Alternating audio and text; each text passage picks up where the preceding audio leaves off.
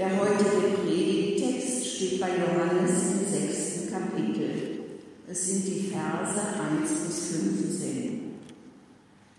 Danach ging Jesus weg ans andere Ufer des Galiläischen Meeres, das auch See von Tiberias heißt. Und es zog ihm viel Volk nach, weil sie die Zeichen sahen, die er an den Kranken tat. Jesus aber ging hinauf auf einen Berg und setzte sich dort mit seinen Jüngern. Es war aber kurz vor dem Passa, dem Fest der Juden. Da hob Jesus seine Augen auf und sieht, dass viel Volk zu ihm kommt und spricht zu Philippus, wo kaufen wir Brot, damit diese zu essen haben? Das sagte er aber, um ihn zu prüfen, denn er wusste wohl, was er tun wollte. Philippus antwortete ihm, für 200 Silbergroschen Brot ist nicht genug für sie, dass jeder auch nur ein wenig bekomme. Spricht zu ihm einer seiner Jünger, Andreas, der Bruder des Simon Petrus. Es ist ein Knabe hier, der hat fünf Gerstenbrote und zwei Fische. Aber was ist das für so viele? Jesus aber sprach, lasst die Leute sich lagern.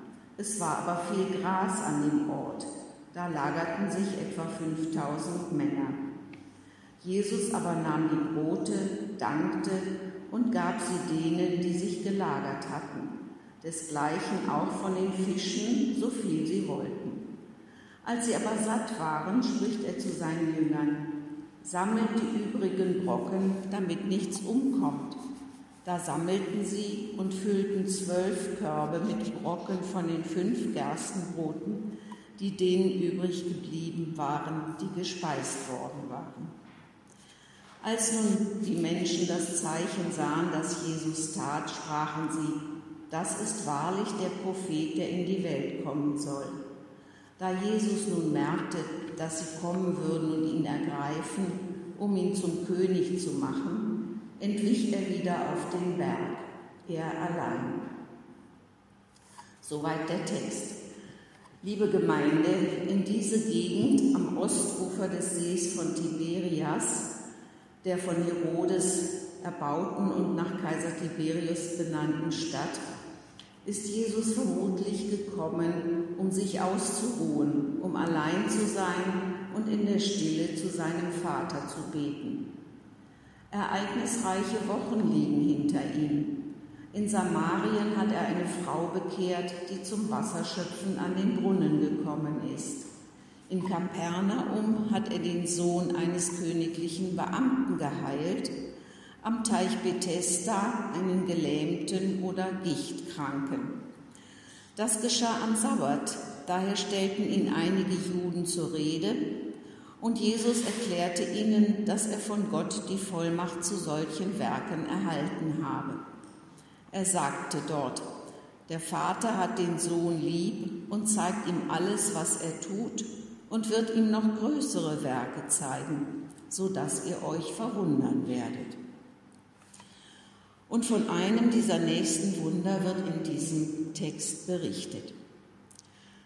Wie gesagt, wollte Jesus sich mit seinen Jüngern in die Einsamkeit zurückziehen, um für sich und sie eine Zeit der Ruhe und Besinnung zu suchen aber die Menschenmenge, die ihm folgte, vereitelte seinen Plan.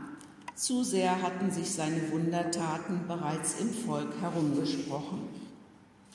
Viele folgten ihm vielleicht aus Interesse an den Kranken selbst, andere aus reiner Neugier und wieder andere aus dem Wunsch heraus, ihn zu sehen und seine Worte zu hören. Jesus geht mit seinen Jüngern auf einen der in dieser Gegend häufigen Hügel, und nun erläutert Johannes, dass das Passafest, das Fest der Juden, kurz bevorsteht.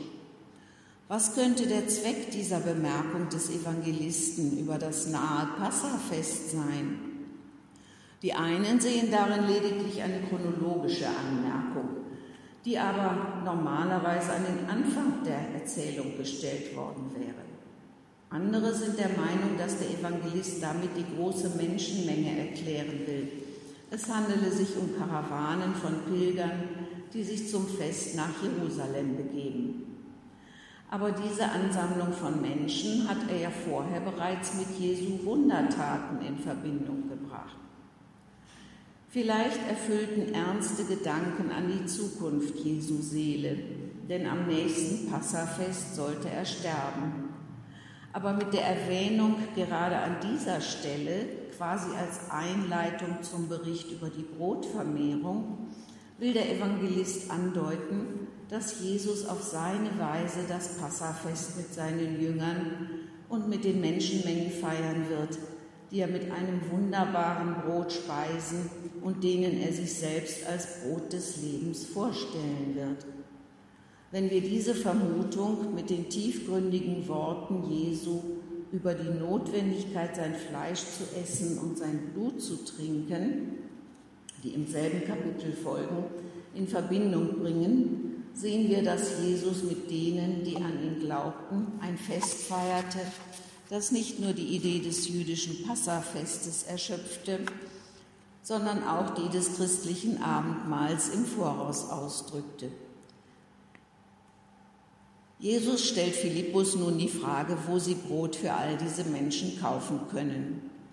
Übrigens ist es nach dem Evangelisten Johannes Jesus, der die Initiative ergreift, während es bei Matthäus und Markus, die dieselbe Geschichte erzählen, die Jünger sind, die als Erste den Gedanken haben, der Menge zu Hilfe zu kommen. Jesus, Jesus fragt seinen Jünger nicht um eine Antwort willen, er hat das Wunder bereits in seinem Kopf und weiß, dass er die Kraft hat, es zu vollbringen aber er will Philippus prüfen, ihn zum Nachdenken bringen und sehen, ob er in einer Situation, in der ihm keine menschliche Hilfe zur Verfügung stand, sein Vertrauen in die Weisheit und Macht seines Meisters setzen kann. Denn gerade Philippus ist jemand, der dazu neigt, sich an die wörtliche und materielle Bedeutung der Worte zu klammern er berechnet eben konkret die erforderlichen Kosten und daher versteht man, dass Jesus als wahrer Erzieher versucht, seine Gedanken über das, was man sehen und berechnen kann, zu erheben. Tatsächlich hatte nun der schmale Geldbeutel, der für den Unterhalt Jesu und seiner Jünger verwendet wurde, wahrscheinlich nie ein solches Vermögen enthalten. Währenddessen hat Andreas sich nach den Vorräten, die sich in Reichweite befanden, erkundigt. Und die beschränken sich auf gerade einmal fünf Gerstenbrote, das war das Brot armer Leute, und zwei Fische. Daher kommt dieser Jünger wie Philippus zu demselben entmutigenden Schluss. Was ist das für so viele Menschen? Der Evangelist hebt mit diesen Details den Kontrast zwischen der mutlosen Verlegenheit der Jünger und der Macht, die, er, die der Erlöser entfalten wird, hervor. Nun setzen sich die Männer, etwa 5000 an der Zahl, auf das Gras. Wenn Johannes uns nur von Männern berichtet, dann deshalb, weil jeder von ihnen als Familienoberhaupt seinen Anteil an der Nahrung für sich und die Seinen erhalten sollte. Die Frauen und Kinder wurden also nicht vernachlässigt. Matthäus erklärt das sogar in seinem selben Bericht von dem Wunder. Die aber gegessen hatten, waren etwa 5000 Männer ohne Frauen und Kinder, also die nicht mit eingerechnet. Nun spricht Jesus ein Dankgebet für diese Gaben. Sie werden ausgeteilt, alle werden satt und am Schluss bleiben körbeweise Reste übrig. Das Volk sieht nach diesem Wunder in Jesus den lange verheißenen Propheten und will ihn voller Enthusiasmus zum König ausrufen. Aber wie falsch sind doch die Vorstellungen des Volkes von diesem Königtum. Es hat kein Verlangen nach der wahren Freiheit, der inneren Lossprechung von der Sünde, die zur Befreiung von der politischen und sozialen Tyrannei hätte werden können. Der Widerspruch zwischen der herrschenden Meinung und den Gedanken des Erlösers über die Mittel der Befreiung und die Natur seiner Herrschaft wird sich von nun an immer mehr verschärfen und das Volk schließlich dazu bringen, seinen Messias zu verwerfen. Jesus offenbart sich als die Quelle des geistigen Lebens, aber eines Lebens, das er der Welt nur durch seinen Tod vermitteln kann. Durch diesen Tod wird er ein Königtum begründen, von dem die Menschen noch keine Ahnung haben. Sie wollen Jesus über ein irdisches Reich setzen. Aber das Reich Christi ist nicht von dieser Welt. Sie wollen jemanden, der sie von den Römern befreit, aber sie brauchen auch jemanden, der sie von ihren Sünden befreit. Sie wollen einen irdischen Erlöser, aber Christus ist der Erlöser des ewigen Lebens. Und das ist es, was Jesus bringt. Er bringt ewiges Leben. Das Wunder der Vermehrung der Fische und Brote ist ein Zeichen dafür, dass Jesus sein Volk auf ewig geistlich ernähren kann. Lasst uns nicht nach unseren eigenen irdischen Königreichen trachten, sondern nach dem himmlischen Reich Christi. Vertrauen wir auf den Herrn, vertrauen wir auf Jesus, der allein die Bedürfnisse der Menschen stillt. Amen.